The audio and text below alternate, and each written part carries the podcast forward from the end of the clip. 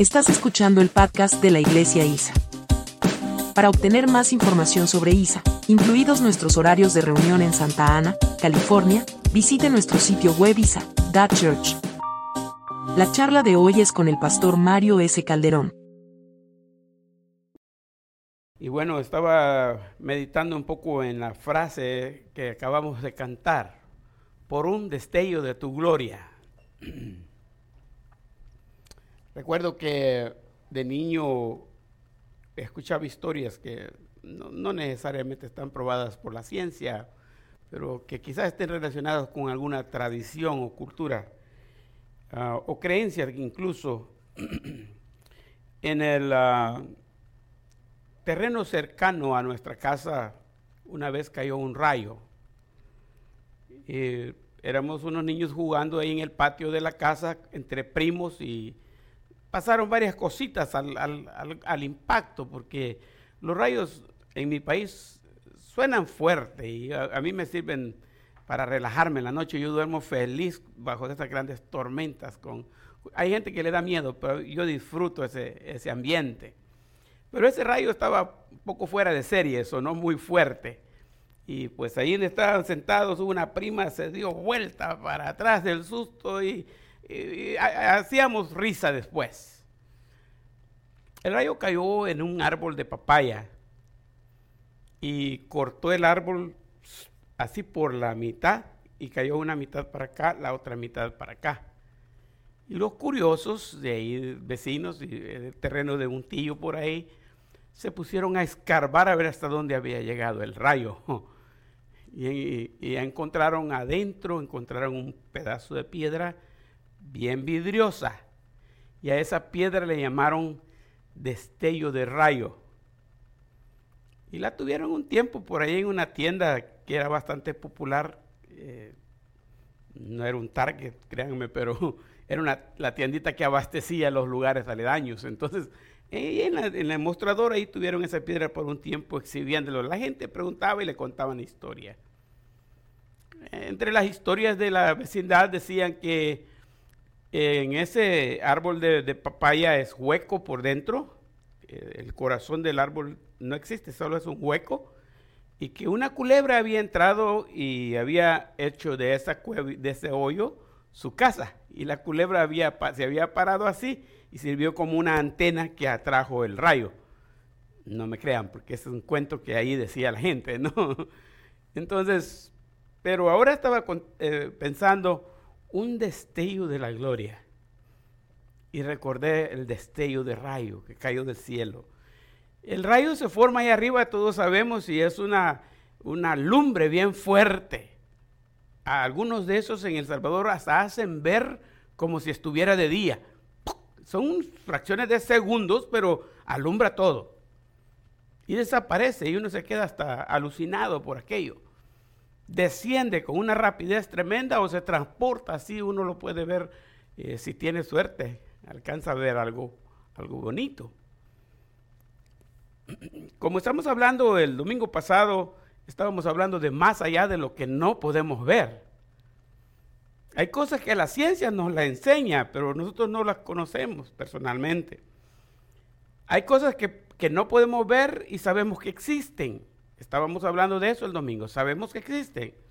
No podemos ver cómo es que el teléfono mío se comunica con los teléfonos de ustedes en el mismo instante. Pero sabemos que existe.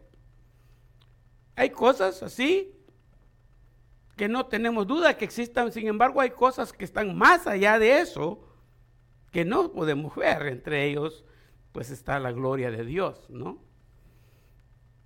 Y pues hablábamos de que la gloria de Dios prácticamente es un reflejo de la santidad de Dios. No dice que Dios es amor, justo y gloria. Dice que Dios es amor, que es justo y que es santo.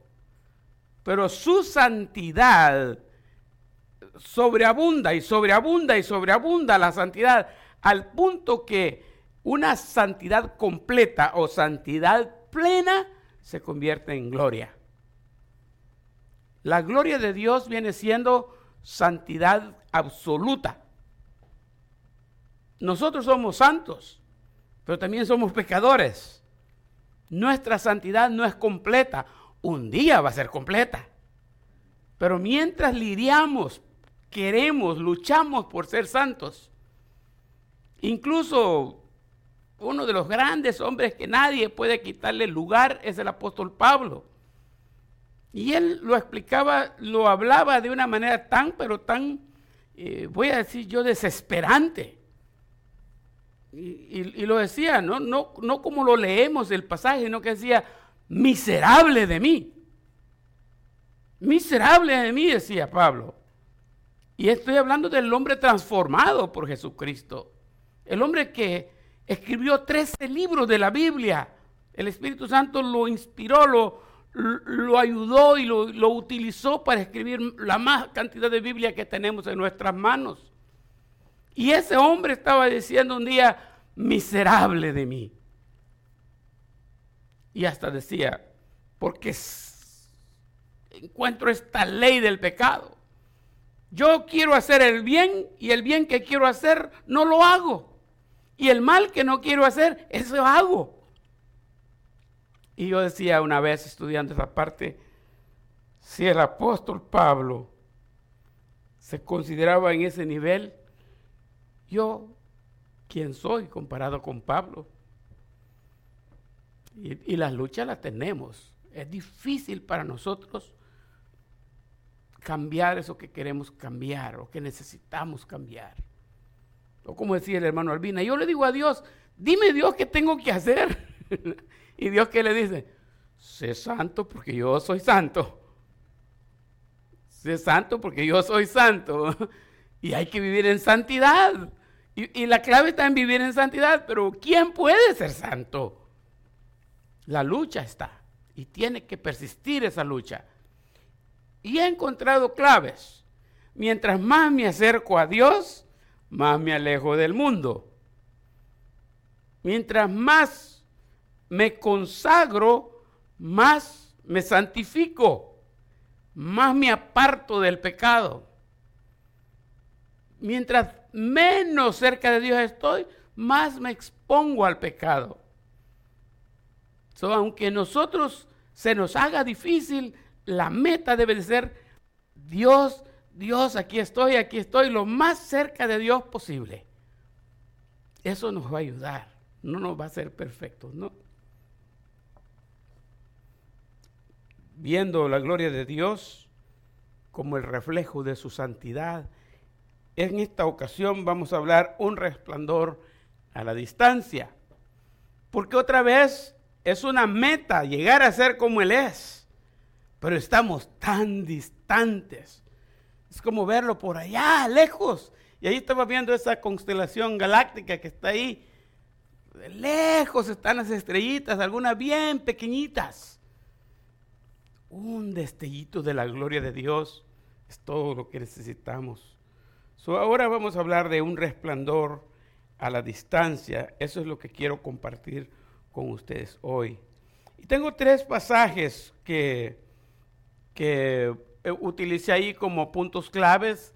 Los he compartido ya en, las redes sociales y si usted los estudia es, mucho mejor. Hay que estudiar más que lo que ahí está, porque las historias son largas, los contextos son importantes, pero no tenemos el tiempo para dedicarnos a, a todo eso. Así que un resplendor a la distancia. Éxodo 33, 2 y al 23, Juan 1, 14 y vamos a terminar con 2 de Corintios, capítulo 4 y versículos 6.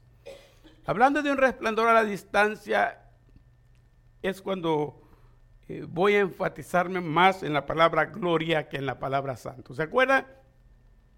Como decía el, el pasaje de Isaías 6, 5, decía, y ellos daban voces, y todos ellos daban voces, hablando de los serafines, y decían, santo, santo, santo, tres veces santo, santo, santo, santo, pero luego cerraban el pensamiento diciendo, toda la tierra está llena de qué?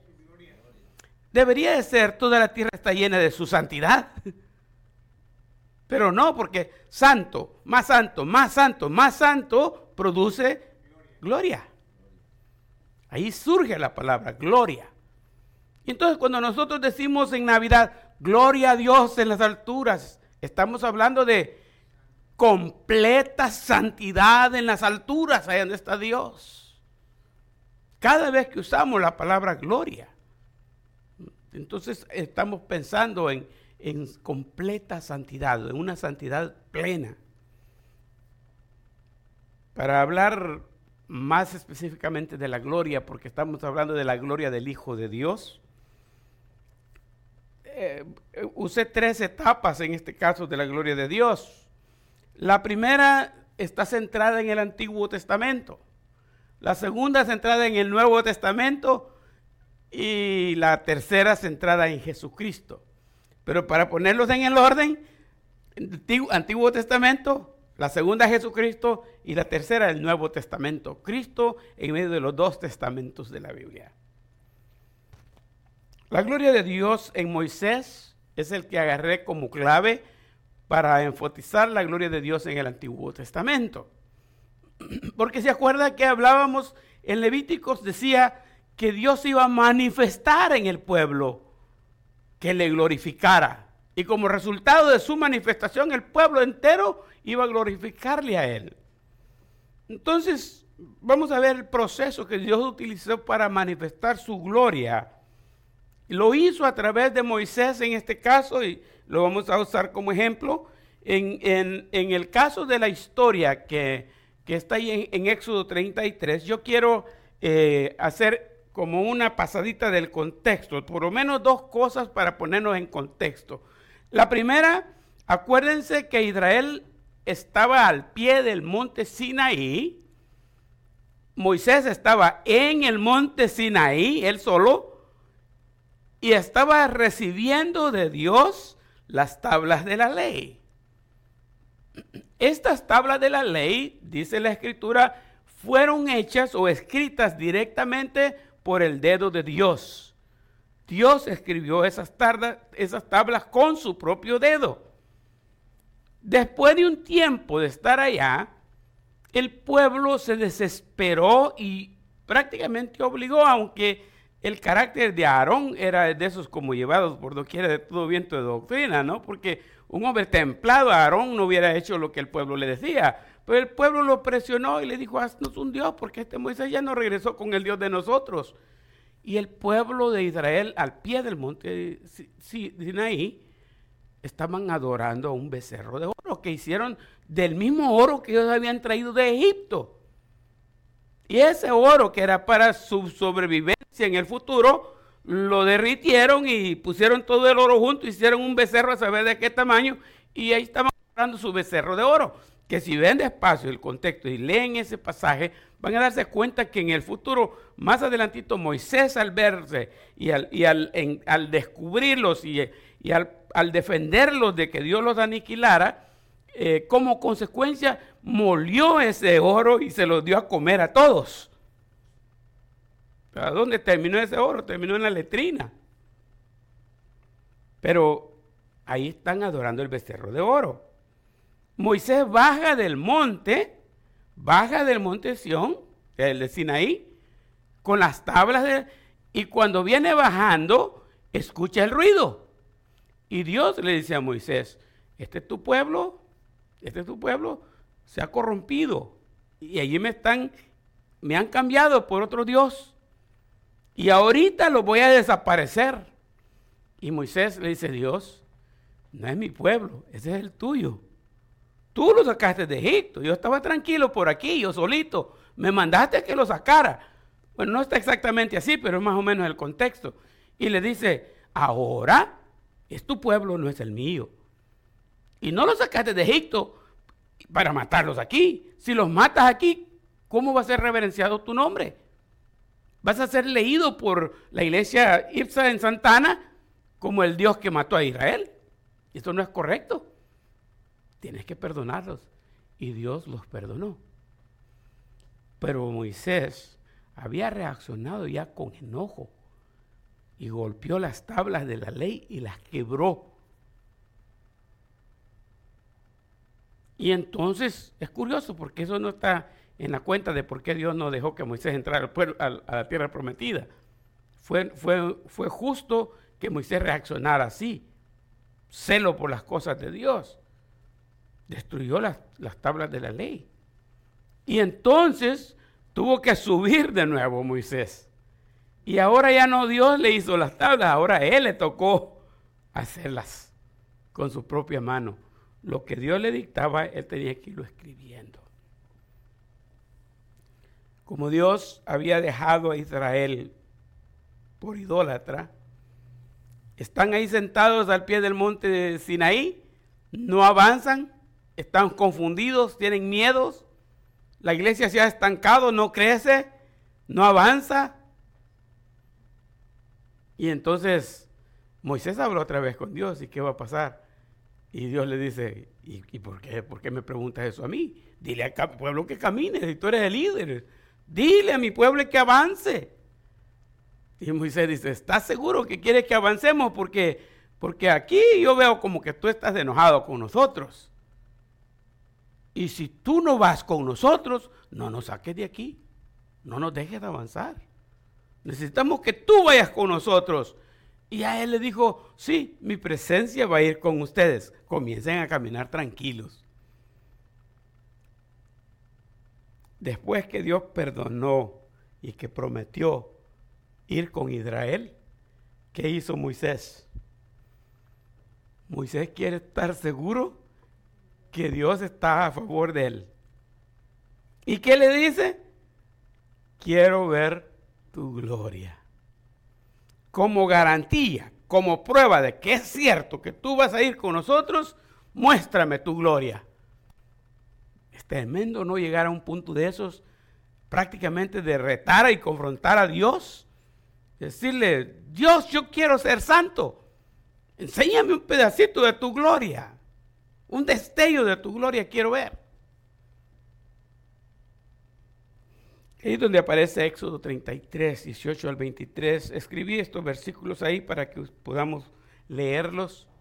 Si se dan cuenta, ahí en la pantalla dice así. Él entonces dijo, hablando de Moisés, te ruego que me muestres tu gloria. Y le respondió, yo haré pasar todo mi bien delante de tu rostro y proclamaré el nombre de Jehová delante de ti y tendré misericordia del que tendré misericordia. Dijo más, no podrás ver mi rostro, porque no me verá hombre y vivirá. Y dijo a un Jehová, he aquí un lugar junto a mí, y tú estarás sobre la peña, y cuando pase mi gloria, yo, yo te pondré en una hendidura de la peña, y te cubriré con mi mano hasta que haya pasado. Después apartaré mi mano y ¿qué va a pasar? Y verás mis espaldas, mas no se verá mi rostro. Lo más cerca de presenciar la gloria de Dios para un humano es este momento. Si el pasaje que leímos en Isaías el domingo pasado, Isaías 6, 1 al 5, Isaías está asustado porque de repente se apareció en la presencia de Dios en el templo. Pero dice claramente que era una visión. No era de verdad. Solo era una visión, algo que estaba aquí en la mente. Aunque la escena en el cielo es real, lo que él estaba viendo no era real porque él no estaba en el cielo personalmente.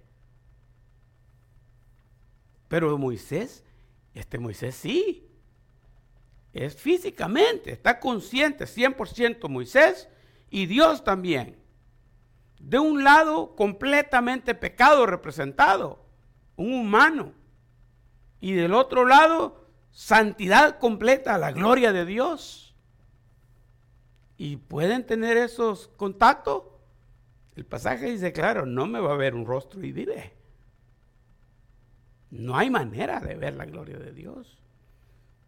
Pero Moisés quería una prueba de que Dios sí estaba de acuerdo con lo que estaba haciendo.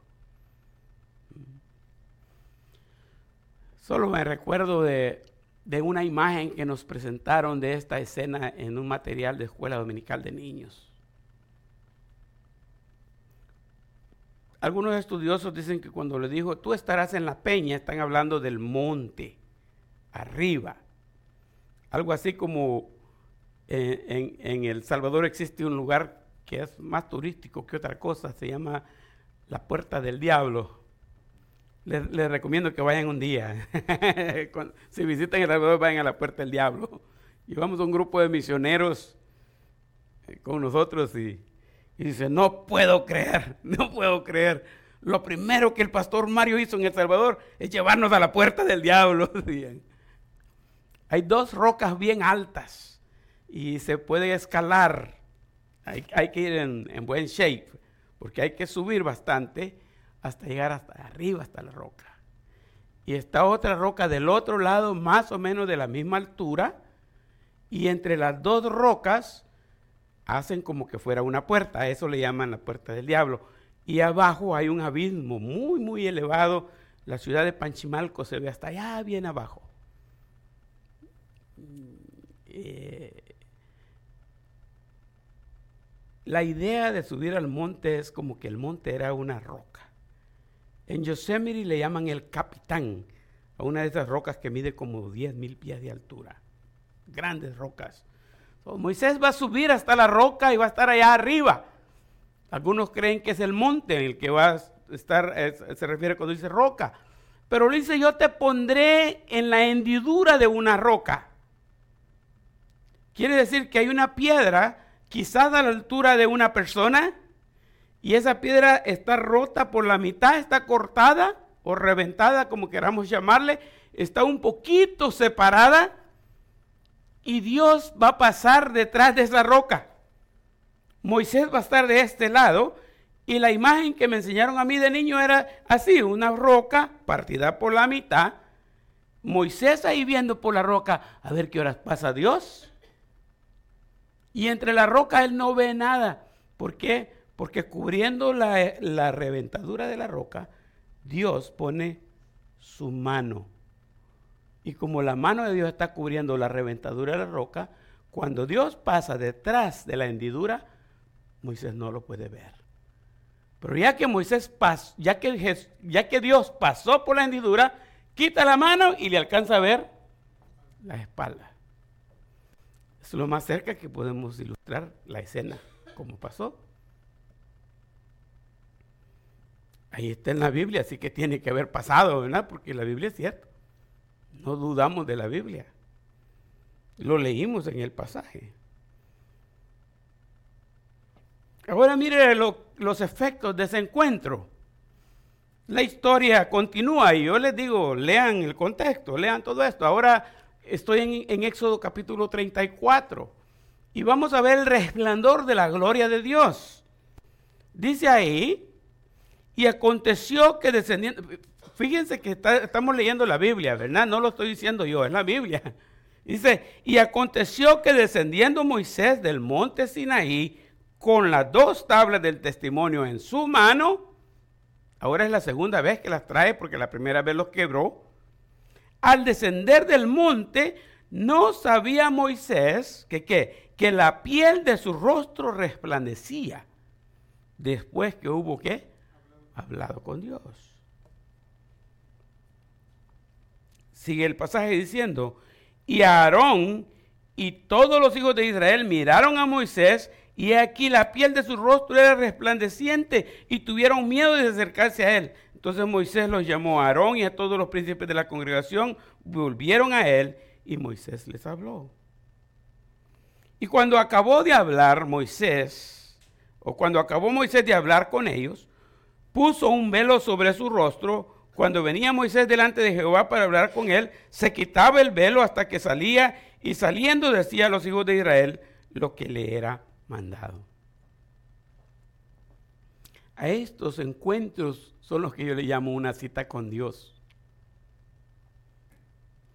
Desde aquí del Sinaí, del monte Sinaí, desde ahí de donde Dios le, le habló a Moisés cara a cara, desde ahí le dio los datos para que construyera el tabernáculo que se conoce como la tienda de reunión, el lugar de encuentro entre Dios y su pueblo, lo hacía a través de Moisés. Y por lo que notamos en esta situación, cuando Moisés baja del monte, él no se daba cuenta el cambio que había hecho estar presente en la gloria de Dios. Su rostro brillaba al punto que la gente con sus ojos físicos no podían verlo. Yo estoy seguro que ustedes ya le trataron, porque yo no creo que haya nadie que se haya quedado sin intentar ver el sol. ¿Verdad que ustedes ya lo intentaron también? ¿O solo yo fui? No se puede ver al sol. Pero es que ustedes no han probado al mediodía. bueno, es peor, ¿verdad? El sol no se puede ver. El rostro de Moisés brillaba quizás más fuerte que el sol. Pero eso soy yo diciéndolo sé que brillaba y que ellos no lo podían ver. Y miraban el cuerpo de Moisés, pero su cara no la podían ver. Y obviamente reaccionaron con temor. Y este es un monstruo, ¿no? ¿Qué pasó con este? Lo interesante para mí es que Moisés no se daba cuenta. Los que miraban la gloria de Dios en Moisés eran los demás, pero Moisés no se la miraba en él mismo. Algo diferente de como ahora, ¿no? Mucha gente enseñan que tienen la gloria de Dios. Y, la gente como que mira este, como que no. Utilizó Moisés cuando entendió que no podían verle su rostro el asunto del velo, ¿no? El velo eh, para el hebreo, para el judío, el velo es conocido como el talid. Y es una prenda de vestir de toda persona. Lo tienen los hombres y lo tienen también las mujeres. Las mujeres usan, usan un velo diferente del de los hombres. Pero los talit que hay ahora son muy modernos y, tienen escritos los diez mandamientos en las puntas. Entonces cada persona anda su talit, lo andan aquí, en, sobre la vestimenta, lo andan aquí. Y cuando digo que es parte de la vestimenta, es que hay prendas de vestir que nosotros no las podemos dejar todo el tiempo las andamos con nosotros. Algunas no las quitamos y, podemos andar más o menos prendas, pero el talid era algo que no se podía quitar. Tenía que andar, siempre la persona lo tenía que andar.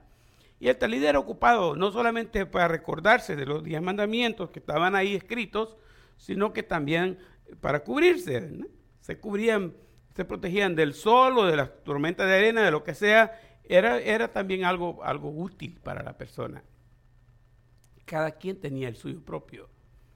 Y entonces, en este caso, Moisés utilizó el mismo velo para cubrirse no solo su cabeza, sino cubrir también su rostro. Y de esa manera la gente podía ver a Moisés más claramente, porque la gloria de Dios era cubierta por ese velo. Ahora, hay mucho que profundizar aquí, porque acuérdense que en el templo había un velo que cubría la presencia de Dios, la gloria de Dios. Hay mucho que entrar ahí, pero no vamos a entrar en eso, porque quiero irme más a otro lugar. Entonces, ¿qué es lo que sucede? Moisés reflejaba la gloria de Dios en su propio rostro. Y la gente pudo ver que la gloria de Dios sí es poseída o sí puede ser posesionada en un ser humano. Y que lo que Dios dijo en Levítico y, que dijo que así se iba a manifestar al hombre con su gloria, y que todo el pueblo lo iba a glorificar, es, una realidad. Ahora Moisés es una evidencia de eso. Y ahí está Moisés reflejando la gloria de Dios. Vamos ahora a, dejar el personaje de Moisés y vamos a centrar un poquitito en Jesucristo. Hablando de, ¿recuerdan? Dije tres, tres niveles, ¿no? En el Antiguo Testamento, en Cristo y en el Nuevo Testamento. Entonces, la gloria de Dios en Cristo, yo solo utilicé este pasaje de San Juan 1.14. Acuérdense que Juan 1.14 también lo leí la vez pasada, dice, y aquel verbo fue hecho carne y habitó entre nosotros y vimos qué? Y vimos su gloria, gloria como del unigénito del Padre, lleno de gracia y de verdad. Entonces, eh, estamos hablando de que Jesucristo, el verbo de Dios, la palabra, Dios mismo, descendió a este mundo. Y cuando Él vino a este mundo, la gloria de Dios vino a este mundo porque Él es Dios, ¿no?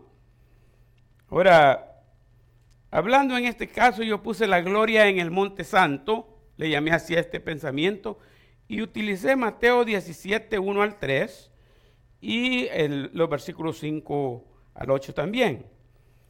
Y comenzando en el versículo 1 dice así el pasaje, Mateo 17. Seis días después, dejamos el contexto ahorita para otra ocasión, seis días después Jesús tomó a Pedro, a Jacobo y a Juan, su hermano, y los llevó aparte a un monte alto, y se transfiguró delante de ellos, y resplandeció su rostro como el sol, y sus vestidos se hicieron blancos como la luz. Ahora ya tenemos una idea de cómo se ve la gloria de Dios, ¿no? Allá decíamos que era la santidad completa, pero ahora la gloria de Dios brillando en el rostro de Moisés nos hace ver que la gloria de Dios es una luz brillante. Ahora cuando venimos a Jesucristo, Jesucristo está en el monte.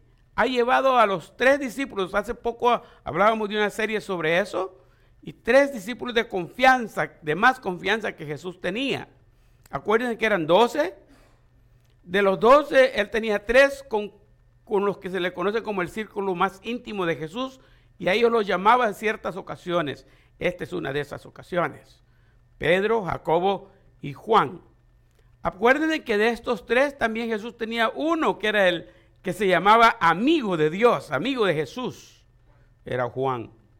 So, Jesús tenía 12 discípulos, de los 12 tenía 3 de confianza y tenía Juan que era su mejor amigo. Pero aquí estamos hablando de los 3 de confianza. dejó los discípulos ahí y subió con tres solamente, Pedro, Jacobo y Juan. Muchos, no solo algunos, hay varios que dicen que era el monte Tabor, aunque el pasaje no dice exactamente que era el monte Tabor. Algunos creen que fue en el monte Tabor y se vino a conocer después ese monte como el monte de la transfiguración. Porque ahí llegó Jesús y se transfiguró. Eso dice el versículo que vimos. Y en este caso no es como Moisés, que solo el rostro. Jesús se transfiguró su rostro, pero también sus vestiduras se hicieron blancas y resplandecientes. todo él estaba resplandeciente, lleno de gloria. Y luego dice ahí el pasaje, lo leemos, dice, y aquí les aparecieron Moisés y Elías hablando con él. Mientras él aún hablaba, una nube de luz los cubrió y aquí una voz desde la nube que decía, este es mi Hijo amado, en quien tengo complacencia, a él oíd. Al oír esto, los discípulos se postraron sobre sus rostros y tuvieron gran temor. Otra vez igual, ¿no? Entonces Jesús se acercó y los tocó y dijo, levantaos no temáis. Y alzando ellos los ojos, a nadie vieron, sino a Jesús, a Jesús solo. Entonces, miremos un poco despacio el asunto, ¿no? En esta ocasión no es solo Jesús, y no es solamente el rostro de Él, es todo Él pero no es solamente todo él, sino que con él aparecen Moisés y aparece Elías. La Biblia es clara que ha sido traída, la palabra de Dios ha sido revelada al hombre. La Biblia misma ha sido traída a nosotros en el pasado por la ley y por los profetas. Y Hebreos 1.1 dice, en estos postreros tiempos nos ha hablado por su Hijo Jesucristo. Entonces, cuando hablamos, cuando estamos ahí, tres personas, Jesús, Moisés y Elías, están los tres seres principales que Dios ha utilizado para revelarnos su santa palabra. Moisés en representación de la ley, Elías en representación de los profetas y Jesús representando el Evangelio de salvación transfigurados.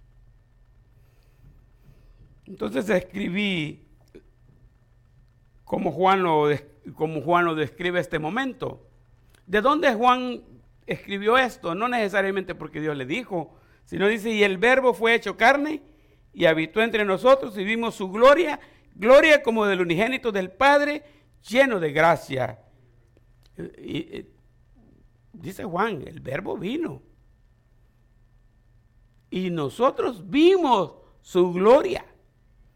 ¿Por qué dice Juan vimos su gloria? Porque era uno de los tres que estaban con él en el monte.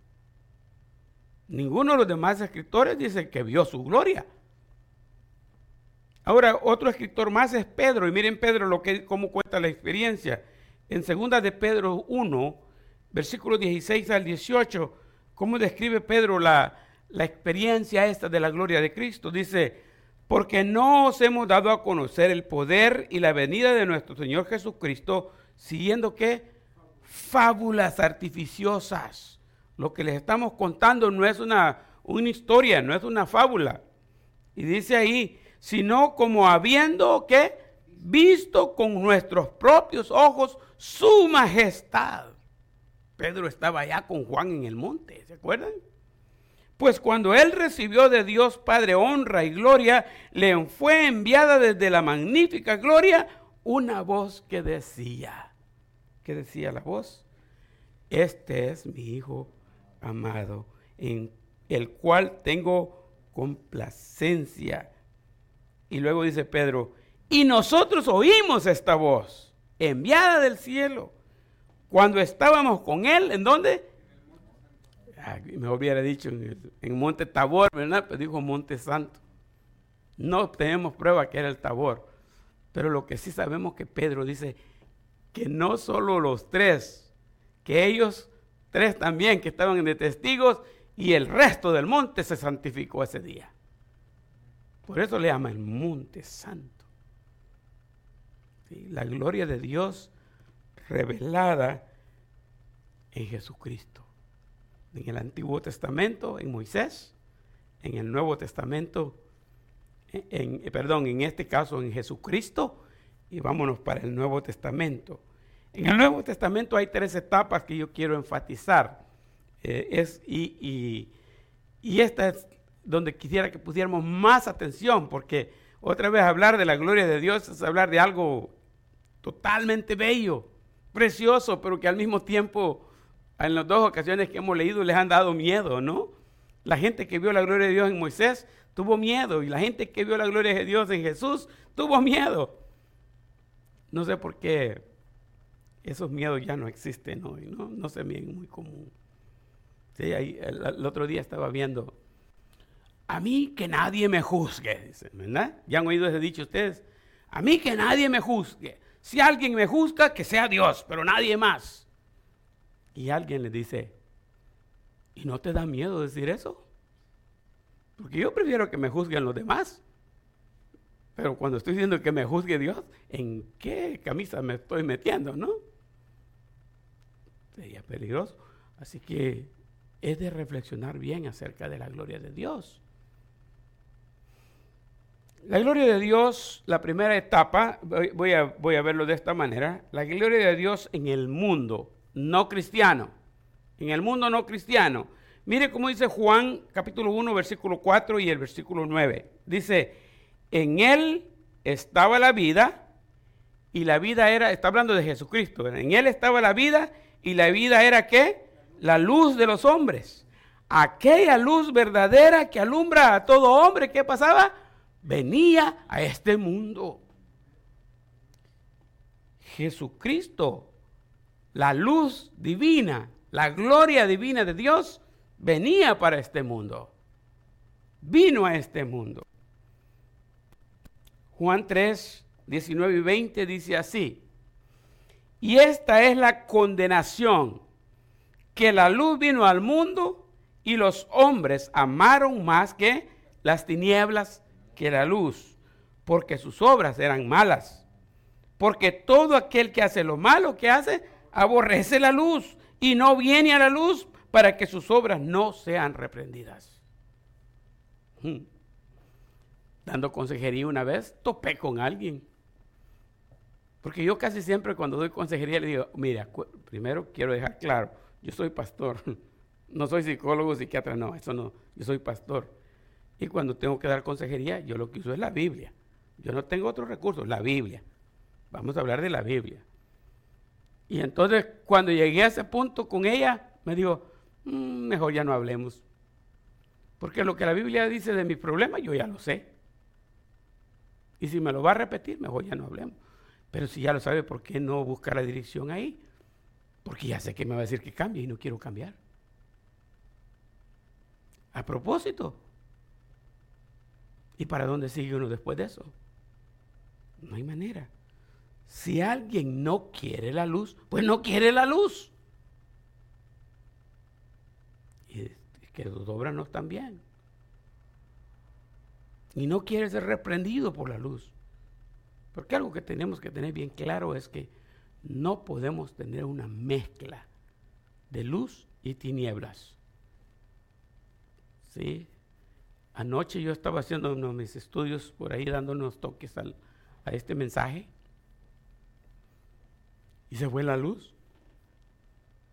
Y hoy, gracias a Dios que tengo un teléfono, ¿verdad? Hoy los teléfonos alumbran, ¿no?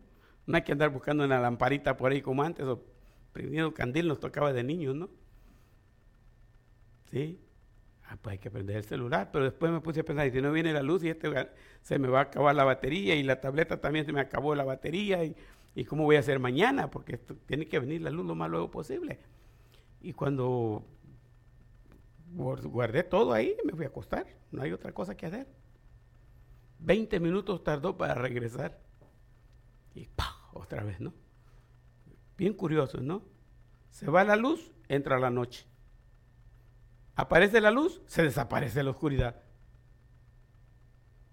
Pero mezcla de mitad luz, mitad no podemos tener. No puede haber la mezcla. Y cuando hablamos de la luz del Evangelio, la luz de Cristo, que es la gloria de Dios habitando en el hombre y el hombre diciéndole no a la gloria de Dios, porque si le digo que sí, me va a quitar la oscuridad que yo tengo en mí y que me gusta. Si entra la luz del Evangelio en mi vida, me va a cambiar. No quiero cambiar, quiero seguir siendo el mismo.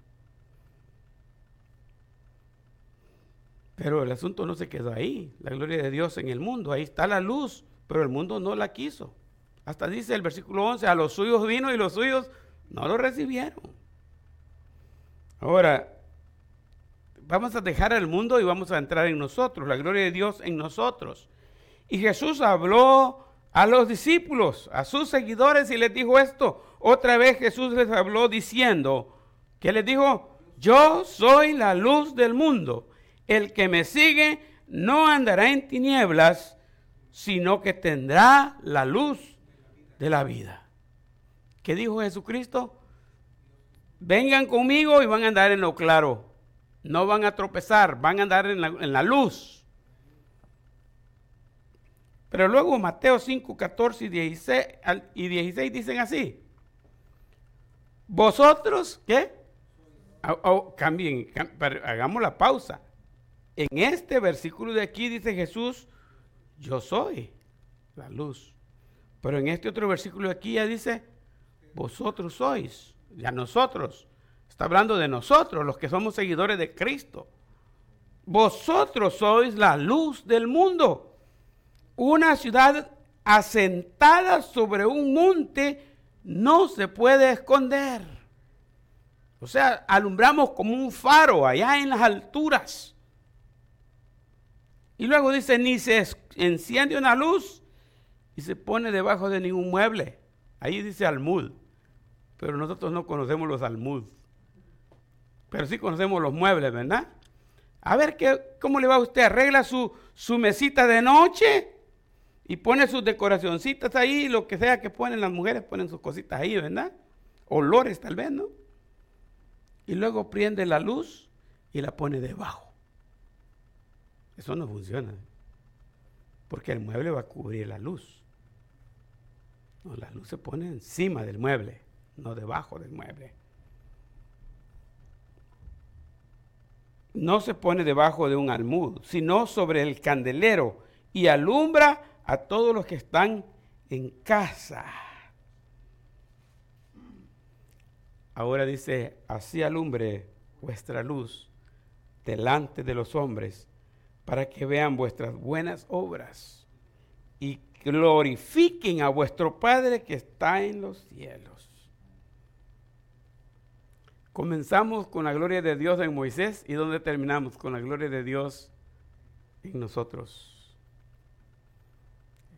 bueno fuera que así como el rostro de Moisés irradiaba la gloria de Dios, nosotros también lo hiciéramos, ¿no? Cristo nos dio de su propia gloria, nos la dio a nosotros, para que nosotros irradiemos a los demás. Irradiemos a los demás. A eso le llamo yo un resplandor a la distancia. Porque Dios desde el cielo descendió a esta tierra para traernos su gloria. Para que nosotros desde, este desde esta tierra llevemos la gloria para el cielo. La gloria de Dios está en nosotros hoy. Y creo que va a estar completamente, la gloria plena, plena, la vamos a ver al llegar al cielo. Ahorita solamente como un destello, como un destello. El versículo clave lo dejé para repetirlo de último aquí. Y lo pongo como reto para el día de hoy. La gloria de Dios en nosotros. Dice ahí, 2 de Corintios 4, 6, dice, porque Dios que mandó que de las tinieblas resplandeciese la luz, es el que resplandeció en nuestros corazones. ¿Para qué? Para iluminación del conocimiento de qué? De la gloria de Dios en la faz de Jesucristo. Por si acaso la palabra faz es traducida en nuestros tiempos ya no como faz, sino como rostro. O sea, lo diríamos del conocimiento de la gloria de Dios en el rostro de Jesucristo, para que lo entendamos mejor. Entonces, nosotros a través de Cristo manifestamos la gloria, la gloria de Dios. you.